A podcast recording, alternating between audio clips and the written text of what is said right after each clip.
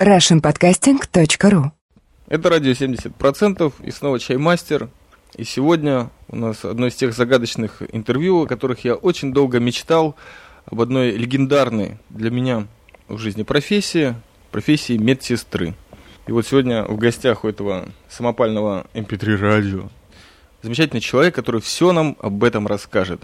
Возможно, ответит на самые каверзные вопросы, но начнем с того, что ты где работаешь вообще? Всем привет. Я медсестра. Медсестра в роддоме, там, где рождаются люди. Новые, маленькие люди. Место большое, центральное. Людей много. Работа веселая, чаще всего. Иногда меньше. Но это же жизнь. Пожалуй, так. Только понял, что вначале предварительная беседа перед началом этого э, интервью, то есть роды ты не принимаешь, насколько я понял, ты работаешь в отделении, которое послеродовое. О специфике работы можешь рассказать? То есть что конкретно делают с теми женщинами, которые остаются вот после того, как уже выдали продукт в свет? Что с ними происходит? Чем ты с ними занимаешься? Ну, постольку, поскольку э, мегаломанией я страдаю, я считаю, что наша работа основная. Конечно же. То есть вытащить ребенка – это дело важное, но что с ним делать дальше – это важнее. Для начала, наверное, мы смотрим, чтобы женщины выжили. Ну, это важный фактор в жизни женщины. Вот когда она рожает там, или ее оперируют, например. Сегодня очень модно оперировать, а не рожать. Моя функция, я буду говорить о себе, пожалуй, ну или о нас, в том, чтобы она выжила. Выжила, причем как бы с минимальными потерями. Ну, просто потому, что хирургические и различные вмешательства в ее жизнь, в ее организм, они иногда несут после себя последствия некоторые которые всегда очень важно вовремя выявить и предотвратить послед... ну, то есть некие необратимые уже последствия, то есть после того, что еще можно сделать. Работа очень динамичная, то есть очень много всего происходит, как бы люди больные в последнее время. На самом деле, то есть население, оно со временем перестает быть здоровым населением и становится все более и более и более нездоровым. Роды в чистом виде как бы случаются достаточно редко. То есть приходит женщина, как бы сегодня вообще модно возвращаться как бы к истокам. То есть сегодня модно изначально хотеть там каких-то там естественных родов, там всего такого, вот как раньше было. Но постольку, поскольку все равно люди идут в больницу, где все настолько далеко от естественного, как только может быть далеко, то процесс отягощается как бы реальностью сегодняшней. И случаются как бы различные вещи. Осложнения те или иные во время родов, как бы, да, во время родов, то есть иногда обычные роды переходят в операцию, ну, в кесарево. И потом после этого ходит не все, но многие как бы приходят больными людьми, то есть больными женщинами, которые приходят лечиться после родов. И там мы, но это изначально. А когда мы переходим вот эту вот критическую стадию, когда нужно что-то делать очень быстро для того, чтобы не случилось чего-то еще худшего, потом мы там для других целей. Во-первых, мы много работаем с мамами, то есть как будущими мамами. То есть вообще, в принципе, роды и получение ребенка, так сказать, на руки родителям это некий страшный момент в жизни. То есть я предполагаю, родителями никогда не была, но я предполагаю, что это очень страшно. То есть вот когда тебе дают на, на руки нечто ну, такое вот маленькое, орущее, и ты понимаешь, что весь груз ответственности, он ни на ком в этом мире, а только на тебе, это, наверное, очень страшно. И страх сковывает, он пугает, то есть люди не знают, что делать. А там вот такие мы. А мы знаем, что делать. У нас все просто. У нас это миллион триста сорок восьмой человек, который не знает, что делать. Наверное, там я вижу свое место. Там, мне кажется, что правильнее всего быть в тот момент. И от того, насколько я дам этим людям в тот момент, зависит очень многое, как мне кажется. Потому что иногда первые дни, как бы, ну, то есть golden hour это известный как бы факт. То есть, ну, то есть это нек, нек, некое золотое время, которое нужно вовремя поймать, как бы для того, чтобы что-то вложить, для того, чтобы это поимело свои какие-то результаты в, в далеком или близком будущем, неважно, но поимело. Это важно. То есть знание, на самом деле, это только знание, Иногда это участие, иногда это просто сесть и подержать кого-то за руку, иногда это просто подать кому-то руку или сделать кому-то стакан чая, как бы, или просто взять женщину, которая безумно хочет курить, еще лежит вот на коляске после родов, и вывести ее покурить. Неважно, что это будет. Некое участие, некое осознание того, что человеку очень страшно, и он не знает, как дальше функционировать в жизни. Причем со своей стороны я хотел бы уточнить, что идет речь не совсем так о человеке в общем, а конкретно о женщинах. Поэтому это, конечно, жутко интересно. С другой стороны, да, со стороны, может быть, мужа, супруга или просто партнера. в связи с которым получилось вот такое вот замечательное существо на 3-4 килограмма. Ему тоже нужно знать. С мужьями вы работаете? Мы работаем с парами, мы работаем с родителями. Если я показываю родителям, как нужно ребенка мыть, то я предполагаю, что папа, то есть мужчина, который имеет к этому ребенку непосредственное отношение, играет в этом процессе не последнюю роль. То есть мне бы хотелось в это верить. Поэтому важно, чтобы уже тогда, уже вот на второй день после родов, еще когда вот у него нет такой вот прямой ответственности, то есть я, ребенок, дом, жена и все. И я должен с этим что-то делать. Сейчас есть я, которая могу с этим что-то сделать, но при этом как бы я буду стоять и говорить ему, вот ты стой, делай, а я посмотрю, чтобы все было в порядке. Тогда он сделает спокойно, потому что есть кто-то, кто умнее него на тот момент. А завтра дома он сделает это уже второй раз. А второй раз он всегда менее страшный, чем первый. Э, если ты сказала, что работаешь с парами, а есть такие люди, которые вот возвращаются домой, соответственно, с ребенком, второй, третий раз, но все равно, может быть, страх накатывает заново или усталость человеческая, потому что никто не перестает ни работать, ни жить, ни совершать какие-то покупки по ходу. Звонят ли вам вот именно конкретно той медсестре, которая работала с этой парой, спрашивают еще дополнительных советов или каких-то конкретных действий, которые нужно исполнить. Есть такое? Звонят на самом деле реже. Просто потому, что у нас э, некая система такая очень четкая, бюрократическая и ограниченная законами, которая ограничивает меня, как человека, находящегося внутри организации, давать какие-либо советы, связанные с каким-либо медицинским состоянием там, или другим состоянием по телефону. Ну, я с этим согласна, просто потому что это не, не очень правильно. То есть, если человек звонит мне и говорит, ребенок два часа плачет, и я не знаю, что с ним делать, если я скажу ему, возьми его на руки и покачай, а у ребенка в это время, я не знаю, заворот кишок, то это будет как минимум странно. Вот, поэтому я ему скажу, все замечательно, возьми его на руки, покачай и вези в больницу, если ты не уверен в том, что делать дальше. Но, но есть такие звонки? Бывает, конечно, люди звонят очень часто, особенно с кормлением связанные как бы вопросы, то есть с, с детьми, то есть очень вообще вопросы есть всегда. То есть женщина, когда она сидит дома одна с ребенком, не знает, что делать, то есть первая мысль, скорее всего, появляется звонить в больницу. И звонят как бы туда, кого знают, то есть знают нас. Ты пытаешься, то, что ты можешь ответить по телефону, много вопросов ты можешь ответить по телефону. Ты отвечаешь, ты даешь человеку некие знания, которые есть у тебя, не более того. Или просто директивы, что делать? Или просто что делать. Но что делать, это опять же ответ на вопрос. Как да. бы. Если человек задает вопрос, на который я могу ответить, я ему отвечаю. Если человек задает вопрос, на который я считаю отвечать не этично и не практично, как бы с точки зрения моих знаний. Переадресация. Да. Такой вопрос для себя чисто хочу уточнить. Ты сказал, что работаешь с роженицами после родов. А с детьми что происходит? Это отдельное отделение, там занимаются другие медсестры, или вы тоже с детьми, с вот младенцами, новорожденными тоже связаны как-то? Конкретно в нашей больнице немножко как бы изменяет, ну, то есть есть некие изменения в этом отношении в последнее время. До сих пор, где-то год назад, все было как бы очень четко, как бы ребенок рождался, он уходил в детское отделение на какие-то проверки, которые он был обязан пройти, как бы там он находился в практически, ну, то есть первые часы своей жизни, пока видели, что все в порядке, ну, значит, можно в большой мир выпускать. Он выходил, иногда сразу, иногда через какое-то время приходил как бы к маме, которая находилась в этот момент в отделении.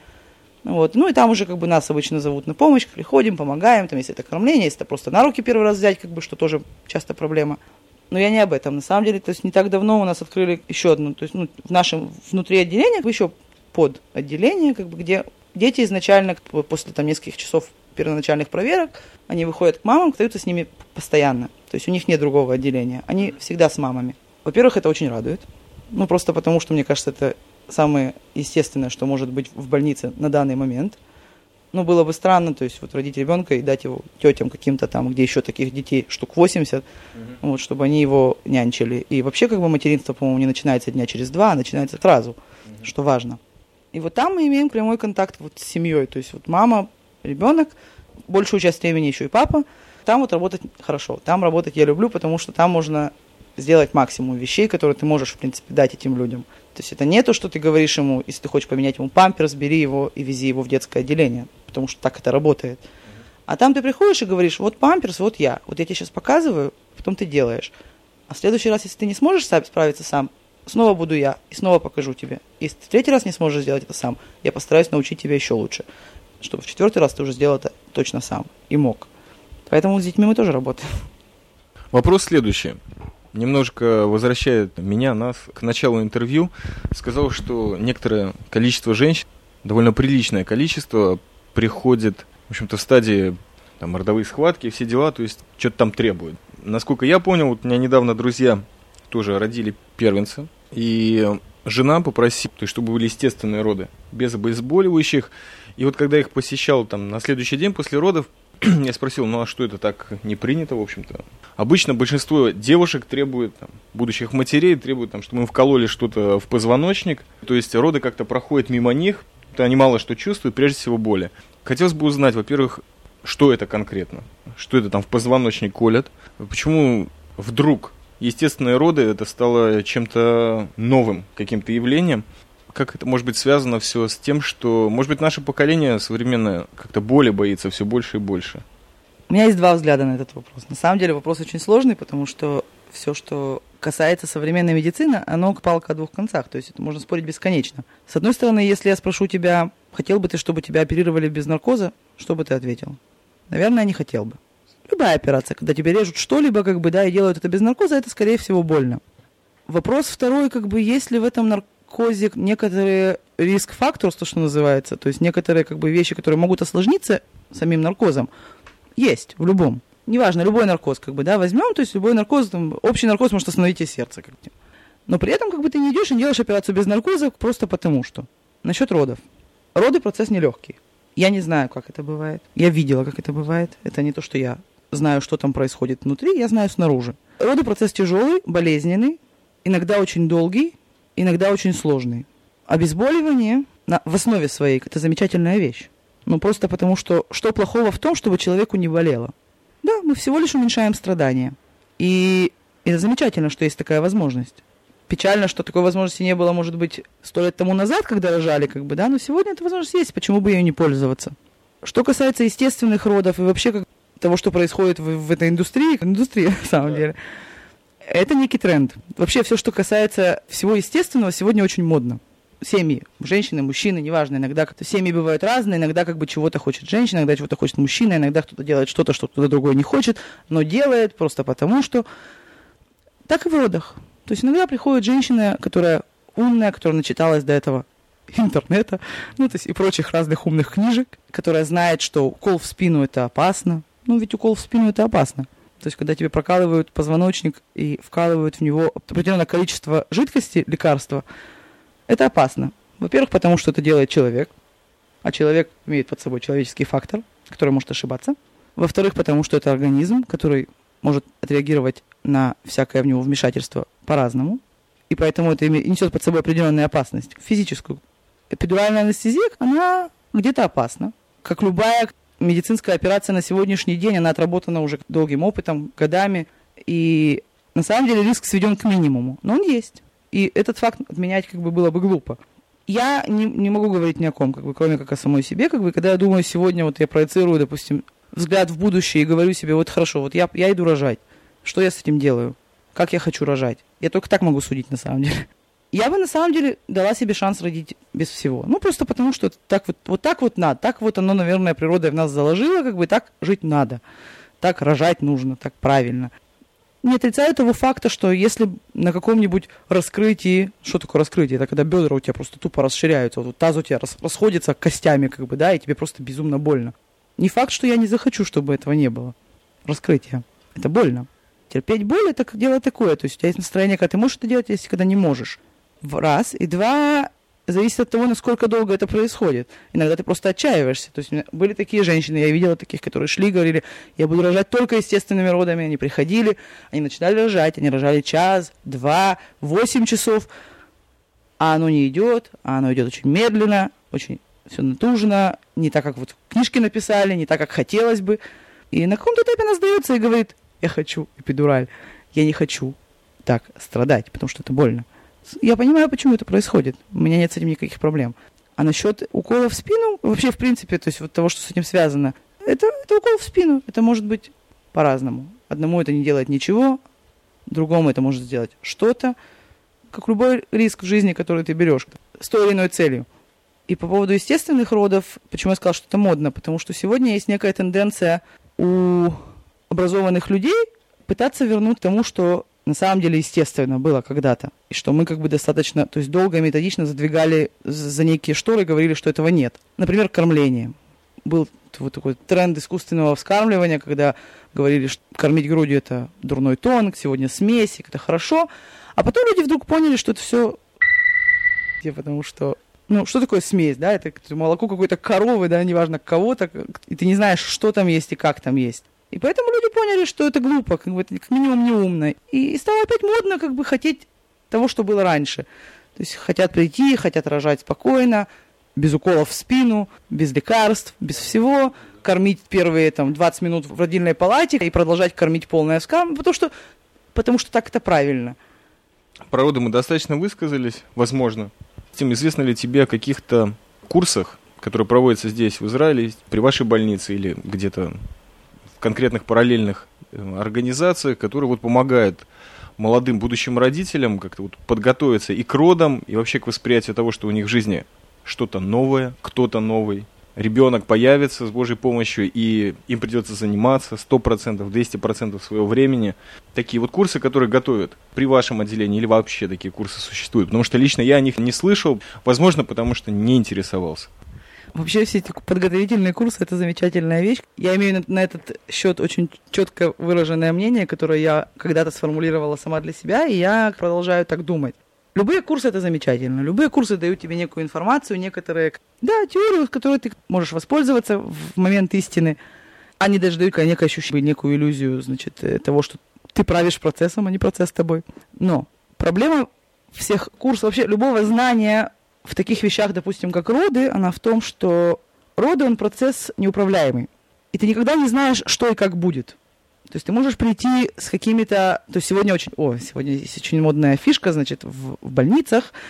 Не знаю ли во всех, в нашей точно есть. Когда женщина приходит э, к акушерке, значит, за какое-то время до родов, и они с ней пишут некую такую программу родов.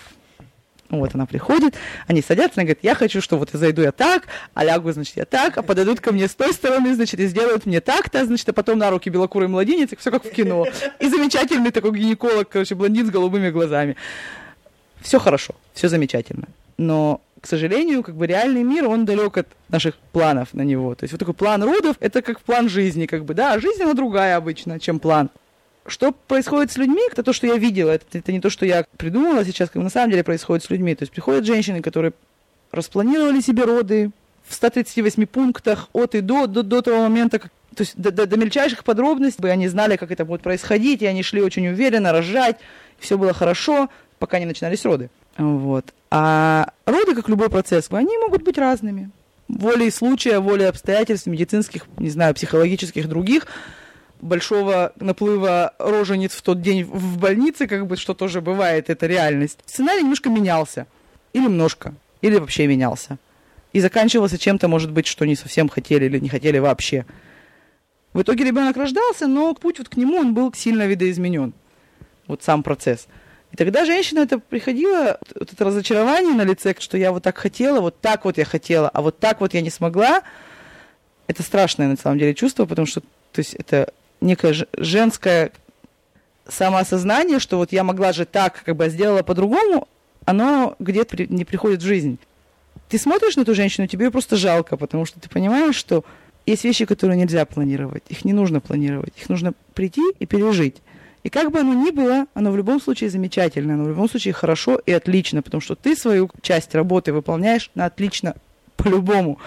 Как бы это ни происходило, даже если ты не можешь правильно надавить, даже если ты не можешь выдержать роды и не взять эпидураль, потому что тебе просто тупо больно, ты в любом случае работаешь на 5, на 100, на 120, неважно. Вот это вот некая яма к ожиданиям и того, что, тем, что ты получаешь как бы в итоге, оно некоторых пускает очень сильно в плане самооценки, что вот я не могла, я, я хотела, вот так вот хотела, хотела, и что-то случилось по дороге, как бы мне помешало, и я не смогла. И печально, что это вообще доходит до такого момента, потому что в итоге когда-то один и тот же, как бы ты пришла беременная, ты ушла с ребенком, важно, что произошло между этим, потому что это на самом деле не важно.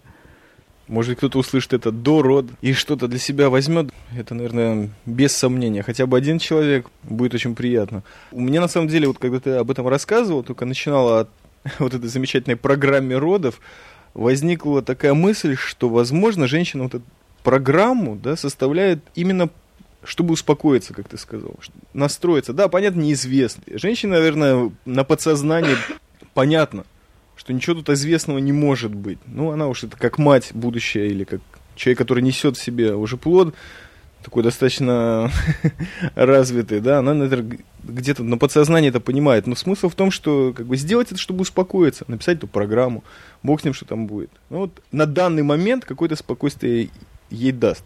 Еще один момент, может, немножко тяжелый. Я вспоминаю вот э, такой термин, который для меня тоже очень туманный. Я предпочитаю не обращаться к Википедии, а вот конкретному профессионалу в этом деле. Это пострадовая травма. Что имею в виду? Вот когда-то здесь замечательный был футболист, э, бывший вратарь э, сборной СССР Уваров.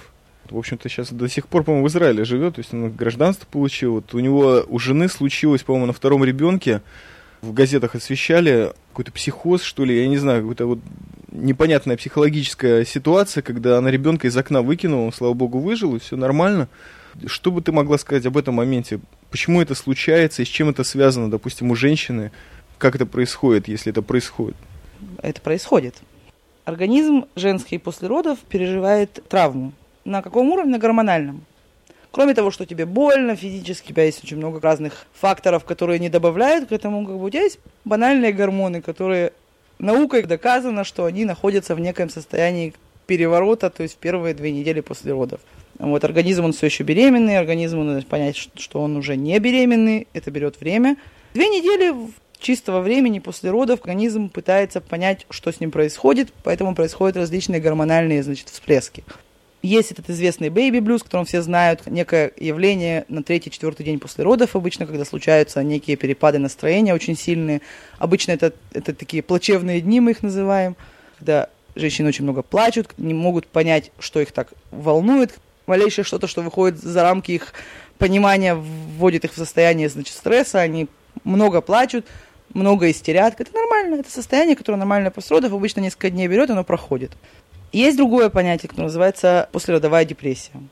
Это вторая стадия вот этого вот состояния гормонального, которое, этот блюз, который вот женщина испытывает, то есть вот этот страх, гормоны, они просто не попускают. Это берет время. Это болезнь, это депрессия на все сто, то есть это вот клиническая депрессия, когда человеку плохо.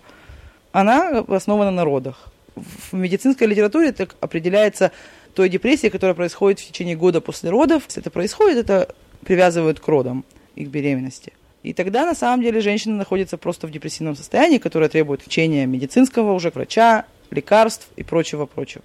То, о чем ты говоришь, это психоз. Это третья стадия, самая редкая, самая тяжелая, которая не случается часто. Это страшно. Это как любой психоз, как бы не связанный ни с чем. Это страшно, потому что человек теряет контроль над собой, теряет контроль над реальностью, трезво не может оценивать ситуацию и просто полнейший неадекват. Человек не знает, что он делает. Это просто гормоны. У тебя, естественно, есть какое-то очень серьезное медицинское образование, благодаря которому ты вот попал на то место работы, к слову, одна из э, крупнейших центральных больниц Израиля, наверное, с очень хорошими врачами, я так подозреваю. Есть у нее определенная слава.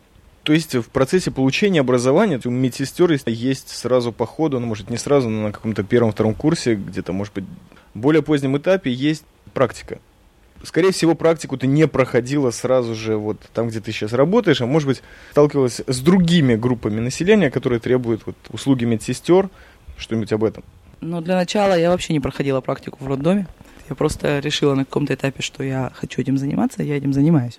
Ну, практику, да. Все медсестры, когда учатся, они проходят практику. Есть обязательные отделения, которые ты обязан пройти для того, чтобы в итоге подойти к государственному экзамену. Вы дали возможность, в принципе, экзаменоваться много было всякого. Начинаются школы жизни, начинают основных вещей, которые, без которых нельзя стать медсестрой. Тебя приводят в обычную терапию, в обычное отделение, где лежат больные люди разных возрастов, чаще пожилые люди.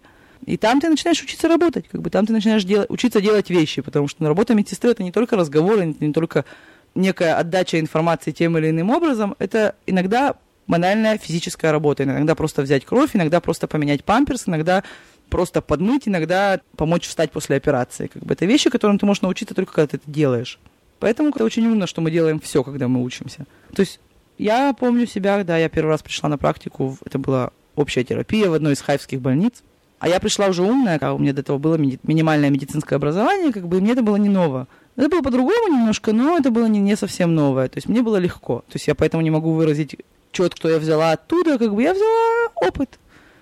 Но вот поразить меня в самое сердце это не поразило, потому что то есть я, я знала, что это так. Я не удивилась ничему совершенно, потому что я, я умела практически все из того, что нас учили на первом году, на втором году учебы, поэтому это было просто.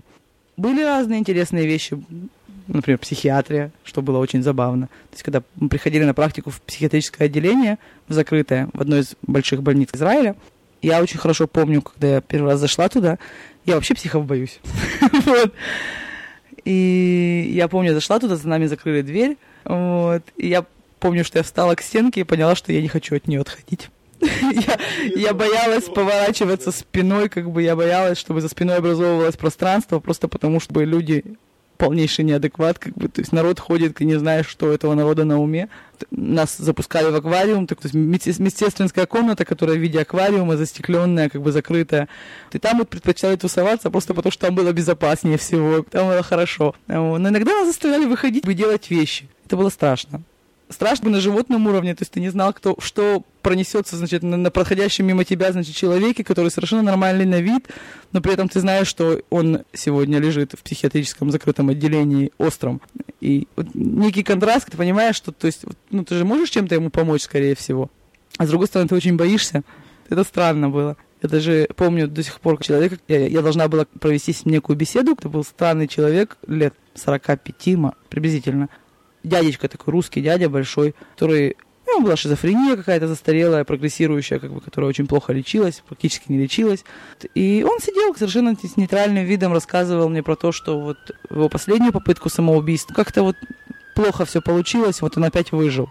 А я понимала, что он сидит, вот человек, который на самом деле, то есть вот честное слово, вот он, он, он, он делал себе харакири, то есть он разрезал себе живот, он срезал себе скальп, он убивал себя головой об камень, он резал себе вены, он прыгал с какого-то там этажа, и вот он все еще сидит и живет, и я понимала, что я просто боюсь. Ну, его угроза жизни была настроена только по отношению к самому себе, это во-первых. Про отделение гериатрии.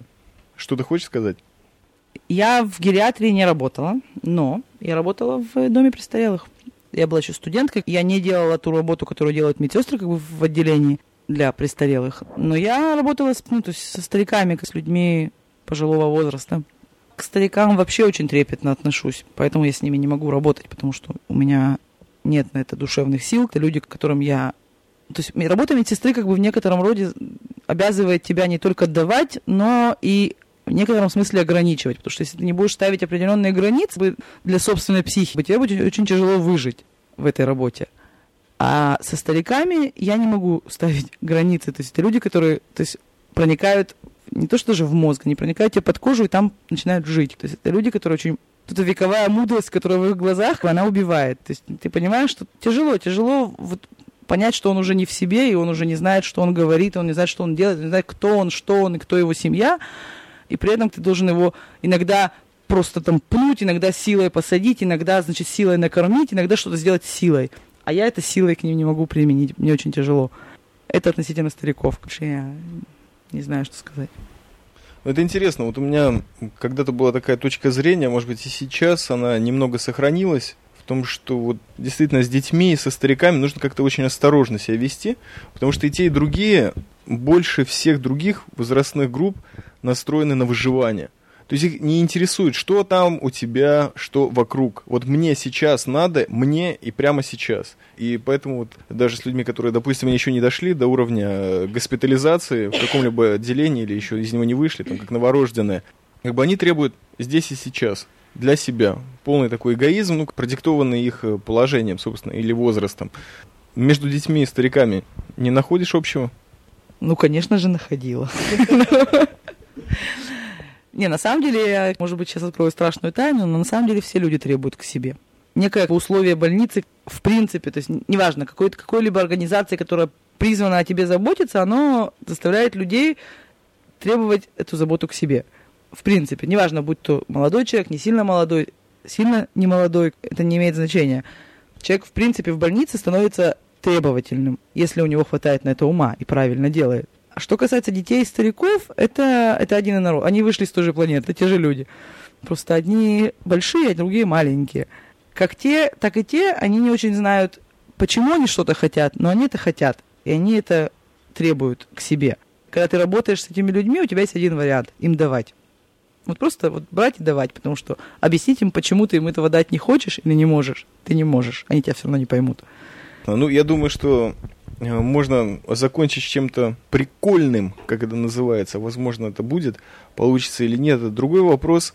Вообще сама профессия медсестры, ну, может быть, специализация тут тоже имеет значение связано с какими-то интересными случаями, какими-то забавными, анекдотическими или абсурдными полностью ситуациями, но в любом случае, когда вот как у военных, да, которые соберутся, и, в общем-то, армейские байки, они могут не кончаться ночами, днями и продолжаться бесконечно, когда два солдата сидят напротив, ну это так, в качестве сравнения. Но вот у медсестер, мне кажется, тоже есть такие случаи, которые вот понятно, не только им, но когда ты их передаешь и видишь, что люди там ах, ох, и раскрывают рты, и вообще тоже удивляются очень сильно, или, может быть, это их просто веселит, наверное, у медсестер есть такие вот, таких самых прикольных случаев, самых радикальных вспоминаются какие-то сейчас? Сложно сказать, на самом деле, о своей сегодняшней работе только могу, если, могу, то вспомнить. Часто случаи не связаны, на самом деле, даже с родами. Часто связаны с... Ну, вообще, роды — это такой процесс, который очень семейный. То есть, вот, опять к родам возвращаясь, как бы вокруг родов вертится очень много семей. Это не только мама, папа, это еще обычно бабушки, дедушки, там, э, братья, сестры, какие-то люди вокруг. То есть это, это бесконечное количество семей, которые ты просто ненавидишь день в день, как бы ты просто не хочешь их видеть. Ты как, как персонал, как бы, потому что это мешает тебе жить, мешает тебе работать. Но с этим нужно жить. Это, это, это, это часть организма, который вот работает всякое случается. Был дедушка, который приходил, э, значит, у нас есть лэптопы на работе, который пришел как-то раз с двумя кусками хлеба. Но это не, не, не относится к медсестрам. Подошел к медсестре. Можно, говорит, в тостере хлеб пожарить? Ну, это был лэптоп. Вот. И было весело. К папам, с папой была замечательная история про молодого папу, у которого родился первый ребенок. Пришел через несколько часов после родов к жене в больницу, привез ей ребенка из отделения из детского. Она ему говорит, я, говорит, в душ схожу, а ты, говорит, за ним пока посмотри и пошла в душ. А у женщин вообще в этом плане они более спокойные. То есть им если надо, они как бы делают дела, а мужчины иногда впадают в панику. Помню, сидим, значит, у нас в комнате, где мы обычно сидим, тут, значит, приходит, э, бежит, правильнее сказать, значит, с ребенком, с орущим ребенком на руках, папа, забегает в комнату и говорит, как в анекдоте совершенно, говорит, мне это оставили, я не знаю, что с этим делать. Пожалуй, все. Супер. Последний вопрос на сегодня. Это больница в центре страны. Есть такой вариант, к вам попадает иногда рожать семьи, пары или хотя бы один из членов семьи знаменитости. Есть ли какие-то особенные, какая-то специфика принимать роды и вообще вот э, тот же самый вот эти вот родственники, обстановка, связанная со знаменитостями, какая-то другая, или это все тоже, или это гораздо более удивительно или противно, как это вообще все происходит? На самом деле зависит от знаменитости мне немножко проще, я вообще мало кого знаю. Кому об этом можно говорить, потому что известный факт. Когда-то у нас рожала, значит, дочка бывшего нашего президента страны сегодня, значит, невинно убиенного за насилие, значит, над солдатками там, или прочими людьми, которыми... А, ну, я, я шучу, да. На... В общем, неважно, когда-то его дочь пришла к нам рожать, то есть все знают, что она его дочь, на самом деле внимание к ним, оно обусловлено не тем, что ты хочешь оказать ему внимание, а тем, что просто если ты их не ограничишь неким образом от внешней среды, как бы не дашь им определенные условия, то тебе же будет тяжелее работать.